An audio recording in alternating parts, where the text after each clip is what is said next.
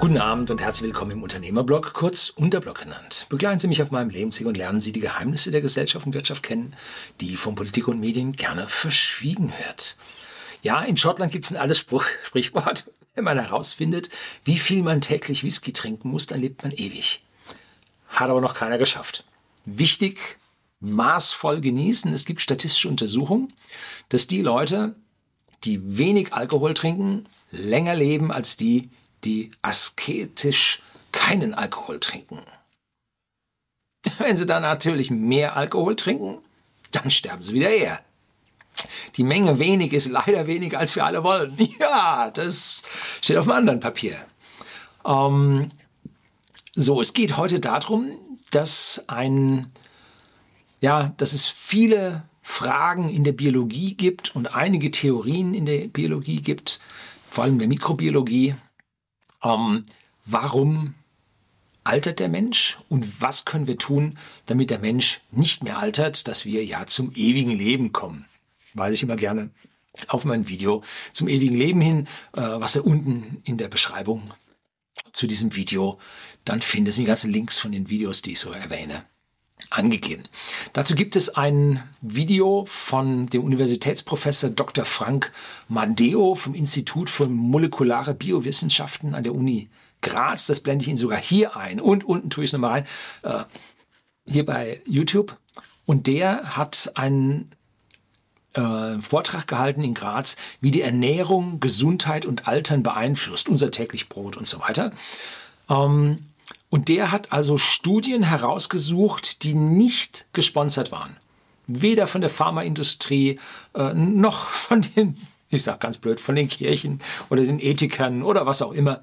Äh, oder von Politik, vom Staat oder so, sondern reine wissenschaftliche, ungeförderte Studien, ähm, wie Ernährung Gesundheit und Altern beeinflusst. Und am Ende kommt raus, hm, herzlich wenig. Es gibt einige ganz wenige wichtige Dinge, die sie tun müssen, um ihre Lebensspanne zu verlängern. Das erste, was auch er sagt, was auch ich hier immer wieder sage, habe ich auch eine ganze Videoserie dazu gedreht, nicht rauchen. 10 bis 15 Jahre sind's statistisch. Die wenigen einzelnen Ausnahmefälle von denen, die so lang gelebt haben, obwohl sie geraucht haben, sind Einzelfälle. Das macht keine Statistik. Die Statistik sagt 10 bis 15 Jahre verlieren Sie, wenn Sie rauchen. Und deshalb meine Bitte, hören Sie auf. Es ist Ihr innerer Schweinehund, den Sie überwinden müssen. Das ist alles. Mit einer halbwegs, äh, mit einem halbwegs Ratio, mit einem halbwegs ähm, Bewusstsein und Alter schaffen Sie das. Und dann denken Sie daran, in diesen Zigaretten ist so ein chemischer Zusatz, Entschuldigung, Scheiß von der Industrie drin, der sie auf die Nadel nimmt, dass sie da nicht aufhören können. Dann kaufen sie sich solche Pflaster zum Kleben. Halten sie mit Chemie dagegen. Das hat nichts mit Schwäche zu tun. Das ist gleiches Recht für alle. Die tun Chemie rein und sie helfen sich mit Chemie. Und wenn sie dann im Prinzip diesen physischen Entzug durchhaben, äh, dann den physischen Entzug, den verschieben sie erstmal und machen ihren psychischen, haptischen Entzug. Und wenn sie den durchhaben, können sie auch das Pflaster abbauen. Äh, und dann machen sie ihren physischen Entzug und dann sind sie das Ding los. Gibt's äh, ein Buch vom Friedrich. Luft. Lesen Sie das durch. Der macht auch Vorträge. Der macht Seminare. Wenn Sie dann nachher wieder anfangen zu rauchen, kriegen Sie das Geld zurück. Haben bei uns unsere Mitarbeiter im The Whisky Store, haben das viele gemacht. Aktuell haben wir wieder eine Nichtraucherrunde durch und ich bin so stolz auf unsere Mitarbeiter, wie die das schaffen, mit dem Rauchen aufzuhören. Super. Ähm, so, das ist der größte Punkt. Der nächste Punkt ist Gewicht. Gewicht des Menschen. Habe ich also eine Menge auch schon gedreht ähm, über Stoffwechsel. Stoffwechsel ist der Thread oder die Videoserie, ich glaube vier oder fünf Dinge vom Stoffwechsel und so. Und da gehe ich darauf auf, auf den BMI ein, den Body Mass Index. Da sagt der Body Mass Index zählt überhaupt nichts, äh, weil sie wissen nicht, ob derjenige Muskeln hat oder Verfettung hat oder wie auch immer äh, dieser BMI, also im Verhältnis zu ihrem Gewicht, im Verhältnis zu ihrer Größe, wie das angelegt ist. Ne? Ich sage dann immer, ja, äh, für die normale Schreibtischtäter mit wenig Sport ähm, lässt sich BMI schon vergleichen. Aber es gibt von der, über die UN gibt's einen Wert, der ist sowas von erschreckend furchtbar. Den beschreibt auch der Professor Matteo. Und zwar nehmen Sie sich ein Maßband, flexibel. Und wenn Sie es nicht haben, nehmen Sie einfach eine Schnur und messen es nachher gegen den Zollstock. Einmal rund um den Bauch und jetzt nicht im Bauch einziehen, äh, keine Mädel da, dürfen Sie rauslassen. Äh, und dann über die dickste Stelle, meistens ungefähr den Bauchnabel. Und dann messen Sie. Und dann messen Sie diesen Umfang nochmal über die dickste Stelle an Ihrem Hintern. Und beim Mann sollte Ihr Bauchumfang oder muss Ihr Bauchumfang, damit Sie keine verkürzte Lebenserwartung haben, kleiner sein. Und wenn es nur zwei Zentimeter ist, äh, sollte der Bauchumfang kleiner sein als der Hintern. Bei Frauen ist es härter. Da muss es 85 Prozent sein, muss er 15 Prozent kleiner sein. Ne? Da hilft es den Frauen, wenn die einen dicken Hintern haben und dicke Beine haben, denn dieses Fett hilft erschreckenderweise. Wenn die Frau das Fett am Bauch aufbaut, hilft es nicht. Das ist dieser Birnen- und der Apfeltyp. Ne? Da habe ich beim Dr. Pape bei den Stoffwechsel-Videos habe ich das erzählt. Und das ist von der Uni, äh, von, von der UNO. Über alle Gesellschaften der Welt. Der Mann Verhältnis kleiner 1, die Frau kleiner 85. Dann habe ich mal gedreht über Sex und die Partnerwahl, ne? oder Sex, Kinder und die Partnerwahl. Video gedreht. Äh, ja, da erzähle ich Ihnen, wie Sie, wie Sie einen Partner bekommen. Ja, haben die Anthropologen, Helen Fischer, haben da also sowohl mit Primaten als auch mit Menschen riesige Versuchsreihen gemacht. Wow, krass. Ähm, und äh, an den Stellen ist so, dass die Frauen besonders anziehend sind, wenn das Verhältnis Taille zur Hüfte äh, 70 Prozent beträgt. Also 60, 90. Kein Wunder, dass der Playboy das so sehen will bei seinen Models, ne? So, da sind sie besonders attraktiv. Ähm, so, das heißt, da müssen sie drunter sein, aber es gibt jetzt noch ein Experiment und das ist das große Experiment, das man schon seit den 30er Jahren im letzten Jahrhundert kennt. Da hat man nämlich Ratten auf Diät gesetzt oder waren es damals Hamster, hat man auf Diät gesetzt und hat festgestellt, wenn man die auf Diät sitzt und ihnen weniger gibt, dann leben sie länger. Gibt man ihnen 10% weniger, dann leben sie 10% länger. 20%, 20% länger, 30, 40. Unter 40 weniger wird es schwierig mit dem Überleben. Da gibt es eine Gruppe von Menschen, die nennen sich selber Cronies, Calorie Reduction Optimal Nutrition. Äh, das sind so laufende Skelette mit ein bisschen Haut drüber. Ne? schwierig und die frieren den ganzen Tag und da hat eine, wird eine Frau interviewt, die so einen Crony zum Mann hat und sagt, er braucht nachts eine extra Bettdecke, weil der immer so friert äh, und so. Aber man hat das gleiche versucht mit, mit, mit Rhesusaffen gemacht und das ist jetzt schon 30 Jahre her, das glaube ich war in Chicago, glaube ich, oder? University of Illinois, irgendwo da. Ähm, und da hat man festgestellt, die einen Affen konnten fressen, was sie wollten. Die waren dick, die hatten Herzinfarkte, Schlaganfälle, Altersdemenz. Boah, alles, was wir auch haben. Äh, und die anderen, denen gab man 30 Prozent zu wenig. Und die hatten glänzendes Fell, die waren agil. Jo, die waren, guckten wild nach dem Essen und so. Ne? Äh, die waren einfach gut, viel, viel besser drauf. Äh, und die haben 30 Prozent länger gelebt. Kein Fall von Diabetes, kein Schlaganfall, keine Demenz, alles weg. Ne? dumm wie Brot, habe ich ein Video gedreht. Ne? Oder die Weizenwampe, auch ein Video gedreht, zwei Bücher. Ne? Genau an diesem Eck. Ähm, so, und jetzt kommt dann die Geschichte, man gibt den Ratten, interessante Sache, regelmäßig alle Stunde ein kleines Käsestückchen so dass seine 100% Kalorien über 24 Stunden verteilt sind. Die Ratte frisst auch nachts, nachtaktiv, frisst auch tags. Wenn äh, Fressen da ist, die frisst. So. Und jetzt hat man einer Ratte äh, nur nachts über den Käse gegeben, wenn sie aktiv ist und tagsüber nichts. Die Ratte, die die identischen Kalorien nur in ihrer Aktivitätsphase aufgenommen hat, wop, war deutlich gesünder, lebte länger ah, da ist irgendwas begraben. Das ist das Gleiche, was der Dr. Pape sagt bei seinem Stoffwechsel, Buch Schlank im Schlaf, äh, dass man zwischen den Mahlzeiten ordentliche Pausen braucht. Warum? Damit die Zellen geleert werden können. damit also der Stoffwechsel wirklich funktioniert. Ansonsten geht es ja nicht über die Zellen, sondern es läuft rein allein durch ihre Blutbahn. Sie füllen gleich auf, füllen gleich auf, füllen gleich auf. So, na, so. Wenn sie aber dann im Prinzip die Blutbahn erstmal komplett leer machen, ne? und dann erst wieder füllen, und da kommt auf einmal sowas ran wie religiöses Fasten. Jo. Äh, es gibt zwei Sorten religiöses Fasten. Die einen sagen, wir lassen die Luxusprodukte weg, kein Fisch. Aber im Mittelalter hat man Biber gegessen. Hatte so einen schuppigen Schwanz, der galt als Fisch. Da haben die im Kloster immer ordentlich Biberbraten zum Freitag verspachtelt. Äh, Biber soll sehr gut schmecken. Ist bei uns jetzt wieder stärker. Im englischen Garten fällt er die Bäume in einer Tour. Äh, wird schwierig. Ne? Wir haben mittlerweile im Norddeutschland, glaube ich, sind manchen Stellen die Biber schon zum Abschluss freigegeben. Ja, so, also da war das Fasten so mehr nach welcher Art darfst du essen, was darfst du nicht essen. Äh, es gibt aber noch die anderen, so diese, hm, ich weiß nicht, sind das die Hinduisten oder die Buddhisten, die da sich auch zum Crony hungern äh, über religiöses Fasten und dann kriegen sie Fantasien, klar, Stoffwechselstörungen im Gehirn. Äh, und dann in Europa wollt, macht man das nach unter ärztlicher Aufsicht, dann macht man Heilfasten. Da werden sie 14 Tage auf Null gesetzt. Ne? Äh, gefährlich. Gefährlich. Genau wie die Atkins-Diät. Ohne Kohlenhydrate. Haben wir uns auch mal schön hier rumgestritten. Ähm, als ich da gegen den Weizen war, da ist mir immer so ausgelegt worden, als wäre ich gegen alle Kohlenhydrate. Nein, ich war, ich war und ich bin.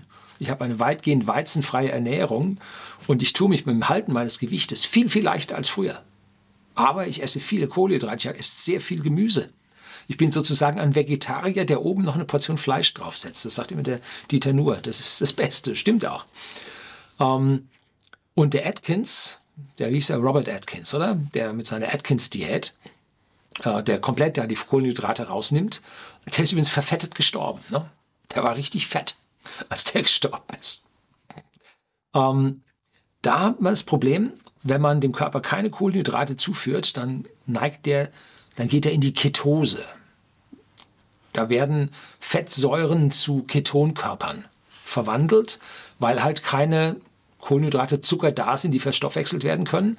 Und mit diesen Ketonkörpern lässt sich auch ein Stoffwechsel auf niederem Niveau aufrechterhalten. Das war in unserer Steinzeit sehr wichtig, wenn es im Winter nichts zu fressen gab. Da mussten wir an die Wampe und dann gingen wir in diese Ketose hinein. Aber dabei gibt es ein Problem. Unter diesen äh, Ketonen ist auch Aceton dabei. Als Ketose, das ist jetzt Wikipedia, bezeichnet man in der Medizin und Veterinärmedizin einen Stoffwechselzustand, bei dem ein Anstieg der Konzentration von Ketonkörpern, Acetoacetat, 3-Hydroxybutyrat und Aceton im Blut und Extrazellulärraum, das sind die Räume zwischen den Zellen, über die Normwerte festzustellen ist. Dabei können die Ketonkörper die Glucose als primäre Energiequelle des Organismus ablösen. Man fängt dann auch zu stinken an, sowohl aus der Haut heraus als auch aus dem Mund heraus nach diesen Ketonen. Widerlich. Ich habe das mal ein paar Tage gemacht, um zu gucken. Aber widerlich. Also so viel Kaugummi können sie gar nicht essen, wie sie stinken. Ja? Meine Frau fand das unerträglich. Ähm, Zudem sind diese Lösungsmittel gefährlich. Die lösen in die Zellwände an und so weiter. Ne? Also das, wenn man jetzt also hingeht und 14 Tage fastet und diese Ketone auf seinen Körper loslässt, boah, ja, hallo, äh, weiß ich jetzt nicht. Ne? Ähm, wie funktioniert es im Körper? Wie leben wir weiter? Ähm, das habe ich in dem Buch von Aubrey de Grey äh, über das ewige Leben, äh, was er mit seinem Programm äh, plant, dass man das sukzessive erreicht, habe ich das mal mit erklärt. Ähm, unsere Zellen können selbst programmiert einen Zelltod erleiden, die sogenannte Apopte Apoptose. Äh, da wird ein Eiweiß über die Gene freigesetzt und sagt, Zelle stirb. Dann stirbt die und das Lymphsystem und so weiter packt es weg. Ähm, ja, jetzt haben wir eine Zelle weniger. Jetzt muss eine andere Zelle sich teilen und aus einer müssen zwei werden. Und diese Zellteilung kostet einen Sack voll Energie. Und dabei gibt es also mehrere Phasen dieser sogenannten Mitose, der Zellteilung nicht zu wechseln mit der Meiose. Das ist die Reifeteilung, wenn also äh, im Prinzip die Gene sich von Lebewesen, die sich sexuell vermehren, teilen ne, oder verkreuzen. austauschen, so ist das richtige Wort. Also Mitose, Zellteilung. Wir haben im Prinzip Chromosomen, in dem ist unser Gensatz drin, die bestimmen, was mit der Zelle ist und wie die Zelle geht und wie sie funktioniert. Und die sind immer doppelt. Und die sind miteinander verwurstelt, dass die chemisch sehr aktiv sind, äh, inaktiv sind. Und im rechten Moment, wenn eine Zelle sich teilen will, dann falten die sich auf. Und jetzt können, wie im Reißverschluss, äh, gehen die auf und werden im Prinzip geteilt und dann werden die von irgendwelchen Fädensystemen, werden die auseinandergezogen, dann schnürt sich die Zelle ein und dann wird nachher zwei daraus. Aha. Bei diesem Verdoppeln der Zelle werden jedes Mal die Enden der Chromosomen ein kleines Stückchen kürzer. Da sitzen die sogenannten Telomere, da gibt es ein Enzym Telomerase. Äh, und diese werden immer kürzer. Und wenn nun dieser Kopiervorgang an der Zelle stattfinden soll, kommen die Startersequenzen und suchen nach diesen Telomeren und erzeugen neue Kopien, ähm, die kürzer sind. Und diese Telomere können sich ungefähr um, um 50 Teilungen halten die sich, dann sind die weg. Und dann sagt die Zelle, ich kann mich nicht mehr teilen, ich sterbe. Und das ist der normale Alterstod eines Menschen, wenn seine Zellen sich nicht mehr teilen können. Dann irgendwann sind sie alle tot, peng. Und deshalb geht es auch am Ende, also 50 Jahre, äh 50 Mal können sie sich teilen, machen sie alle ein bis zwei Jahre und das ist die Lebensspanne des Menschen. Und deswegen ist am Ende, wenn diese Telomere zu Ende sind, bei allen Zellen ungefähr ähnlich, dann geht es im Rahmen von zwei, drei Jahren, baut der Mensch unheimlich schnell ab und ist dann dem Tod geweiht. So, Pläne gibt es, Telomerasen künstlich und die Telomere wieder verlängern und so weiter. Die hat man auch schon gefunden, geht auch schon mit ein paar Tieren, hat man schon versucht. Ähm, wird nicht mehr so lange dauern, geht es bei uns auch. Mit jeder Kopie entstehen aber auch Fehler. Jo, kein Ding ist hundertprozentig. Und jetzt gibt es mehr und mehr Kopierfehler dabei. Man kommt irgendwann Schubkrebs raus. Ne? Deshalb steigt im Alter der Krebs. Ähm, so, aber wichtig ist, dieses Teilen der Zellen kostet einen Haufen Energie und deshalb muss die Zelle entscheiden, repariere ich mich oder teile ich mich und mache neu. Hole meine neuen äh, RNAs und so weiter, was ich alles brauche, aus dem Gensatz da wieder raus. Und lebt der Mensch im Überfluss, dann teilt er, weil er sagt, ich habe genug Energie. Lebt er im Mangel, dann teilt er nicht. Und sagt, ich repariere lieber. Wie beim Auto. Habe ich viel Geld, kaufe ich Neues. Dann habe ich wenig Geld, muss ich reparieren. Genauso ist bei der Zelle. Und je weniger die Zelle teilt, umso länger lebt der Mensch, weil er kann ja nur 50 Mal teilen. Und jetzt zieht man diese Teilungsphase immer weiter raus. Und dann sagt irgendwann die Zelle so, jetzt muss ich doch, auch wenn ich nicht genug habe. Ne? Ähm, passen Sie auf, wenn Sie zum Beispiel hingehen und sagen, Peeling, ich mache jetzt ein Peeling, damit meine Haut schön, der Teint schön ist und so. Sie regen die Zellen zum Teilen an. Das ist absoluter Blödsinn. Das ist hochgradig gefährlich. Oder was es dann so gibt bei diesen Kosmetika und so DNA aktivieren und so. A, glaube ich nicht, dass sie das können. Und B, wenn sie es könnten, hochgradig gefährlich. Sie wollen die Zelle nicht zum Teilen haben. Die soll so bleiben, wie sie ist, möglichst lange funktionieren. Hm. Und dann kommt dieser Scheiß. Oh, sträflicher Blödsinn. Problem, in der Zelle, wie ich bei diesem Buch von Aubrey Gray äh, geschrieben hatte, äh, vorgetragen hatte, bildet sich in der Zelle ein Müllhaufen, der Junkyard, wo die Zelle sagt, die Zelle recycelt unendlich gut im Lysosomen. Ähm, recycelt die unheimlich gut, dass praktisch Eiweiße, die man nicht mehr braucht, wieder aufgeteilt werden in die Ursuppe, die die Zelle äh, durchdringt. Und aus dieser Ursuppe kann man nun wieder Eiweiße zusammensetzen. Und die sind dann wieder frisch und neu. Und man kann Mitochondrien kann man zerstören in den Junkyard, dann werden die zerlegt und die Einzelteile, dann kann man Mitochondrien wieder neu bauen, die Zellkraftwerke. Das ist ein ständiges Kommen und Gehen. Äh, permanent äh, wird das zerlegt und zusammen. Und ein ganz kleiner Bruchteil bleibt über den, der lässt sich nicht zerlegen. So, dieser Junkyard wird größer.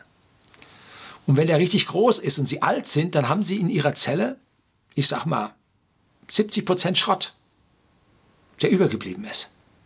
70 Prozent, 30 Prozent. Und dann wissen sie, warum sie im Alter waren, so, so müde und es geht nicht mehr so richtig und so. Ne? Das ist der Müll. Der liegt in ihrer Zelle, der liegt aber auch zwischen ihren Zellen. So, und jetzt hat Aubrey de Grey in seinem Buch ähm, beschrieben, wie man nun diesen Müll zerteilen kann. Da gibt es Enzyme, die können drauf losgehen. Aber es gibt noch was anderes und das hat dieser Dr. Frank Madeo von der Uni Graz erzählt. Ähm, es gibt die Möglichkeit, die Zelle so zu stimulieren, dass sie den Junkyard besser aufräumt und wirklich das allerletzte, was sie kriegen kann, noch da rausholt. Und wie geht's? Ha, hungern, wer hätte das gedacht? Dann sagt die Zelle, oh, von außen kommt nichts, jetzt gucke ich mal, was ich da hinten im Dreck noch habe. Ne? Schauen wir mal, ob ich damit noch weiterkomme. Und dann geht's los und man räumt diesen Junkyard auf. Wichtig. Das ist ein absolut logischer, bestechender Zusammenhang, hat man auch nachgewiesen. Kann man im Prinzip den Anzahl an Müll in den Zellen kann man nachweisen. Ähm, und jetzt muss man also hingehen und muss nicht wie ein Crony. Die Cronies, die lassen so viel Dreck gar nicht anfallen. Hm? Das ist auch gut. Wahrscheinlich besser. Sondern man muss nur hingehen und die Zelle ab und zu stimulieren, dass sie den Dreck erst gar nicht, also den Dreck wieder angreift, bevor der richtig fett wird, ne? fest wird und hart wird und man nicht mehr rankommt. Und das funktioniert, indem sie 20 Stunden fasten. Und in diesen 20 Stunden ist ihr Stoffwechsel durch, leer, äh, und jetzt muss die Zelle und jetzt räumt sie den Dreck auf. Und zwar relativ viel.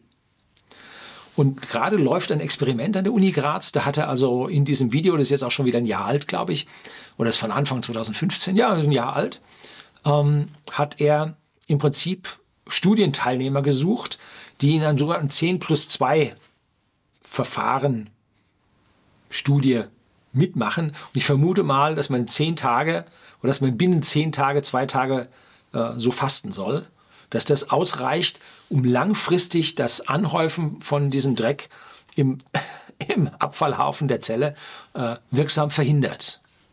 So, ich bin immer für Experimente zu haben. Ich habe auch keine Angst für Hunger. Ähm, die, wenn Sie das nachlesen wollen, das heißt Autophagie. Das ist dieser Prozess, äh, wie praktisch dieser, äh, dieser Müll äh, praktisch verdaut wird. Ne? Ähm, passen Sie aber auf, wenn Sie jetzt gehungert haben, dann das funktioniert so, dass Sie nach dem Mittagessen vielleicht nochmal um zwei oder so einen Kaffee trinken, machen und ein kleines Häppchen essen und dann hören Sie auf. Wenn Sie am Abend dann zu Hause Hunger kriegen, nein, kein Whisky, äh, kein Bier, kein Wein, äh, mehrere große Glas Wasser. Sie müssen nicht Wattebäuschen fressen wie die Models früher. Äh, nein, ähm, paar große Glas Wasser, um ihren Müll, der trotzdem anfällt, aus dem Körper rauszubekommen. Und dann schlafen sie, stehen morgens auf, nix. Ist sogar gut. Wie, was hat der Steinzeitler gemacht? Der Steinzeitler ist hingegangen, hat morgens nichts mehr gefunden, weil er auf Nacht schon wenig hatte, ne? Hat am Abend mit dem Hunger alles aufgegessen, morgen war ich nicht da und musste jetzt erstmal jagen gehen oder sammeln gehen, ausgraben gehen, was immer, Fisch fangen, irgendwas, ne? Er hat also erstmal ein paar Stunden körperlich sich anstrengen müssen. Das heißt, wenn Sie dann so leer sind und sagen, jetzt jogge ich morgens eine Stunde, joggen, ich halt joggen nicht gut, gehen Sie morgens eine Stunde spazieren. Das ist genau das Richtige. Jetzt holen Sie aber die letzten Reserven raus und sagen, jetzt zählen, jetzt streng dich an, jetzt beißt da noch aus dem Müll was raus. Ähm, und dann ähm, so vormittags um 10, so nehmen Sie dann das erste wieder zu sich und dann mittags geht es Mittagessen wieder normal weiter. Und jetzt passen Sie auf, dass Sie Ihrem Körper nicht nachgeben. Ich habe also ganz normal weitergemacht und hatte nach zwei Tagen ein Kilo mehr drauf als vorher.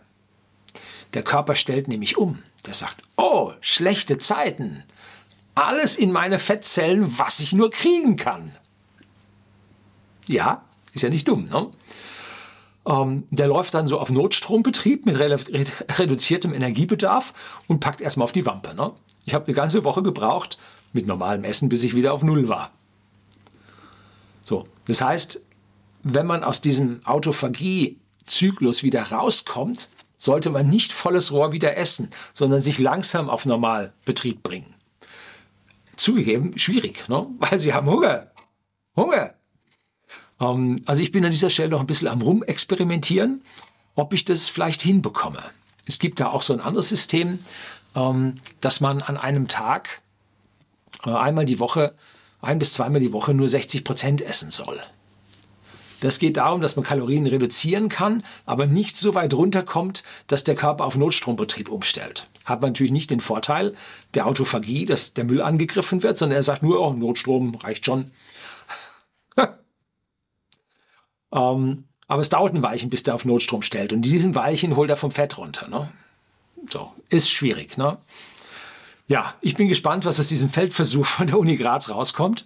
Äh, ich bin hochgradig gespannt und äh, ich glaube, ich werde mein Selbstexperiment mit dieser Autophagie mit 20 Stunden einmal die Woche, vielleicht einmal alle 14 Tage, werde ich auf jeden Fall machen, weil es erscheint mir als logisch und eine der ganz, ganz wenigen Punkte, die wirklich funktionieren. Ne? Er hat noch so ein paar andere Dinge. Äh, Milch ist was für Kinder, als für Erwachsene nicht.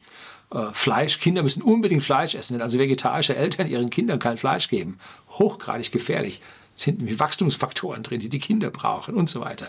Als Erwachsener äh, Fleisch zu reduzieren, gibt es auch eine Studie, äh, macht Sinn, ähm, weil im Prinzip diese Wachstumsfaktoren auch ihr Krebswachstum beschleunigen. Ne? Sie haben immer ein bisschen Krebs im Körper, der Körper kämpft dagegen und gewinnt auch meistens.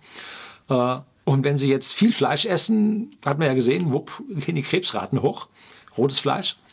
Ähm, also in der Ecke, äh, dann, wenn sie so mittelalt sind, die Fleisch eher runter. Wenn sie älter sind, macht es nicht mehr so viel aus, hat man festgestellt. Also wenn sie älter werden, können sie dann vom äh, Vegetarier oder vom, vom wenig Fleischesser wieder zum Vielfleischesser werden. Ne?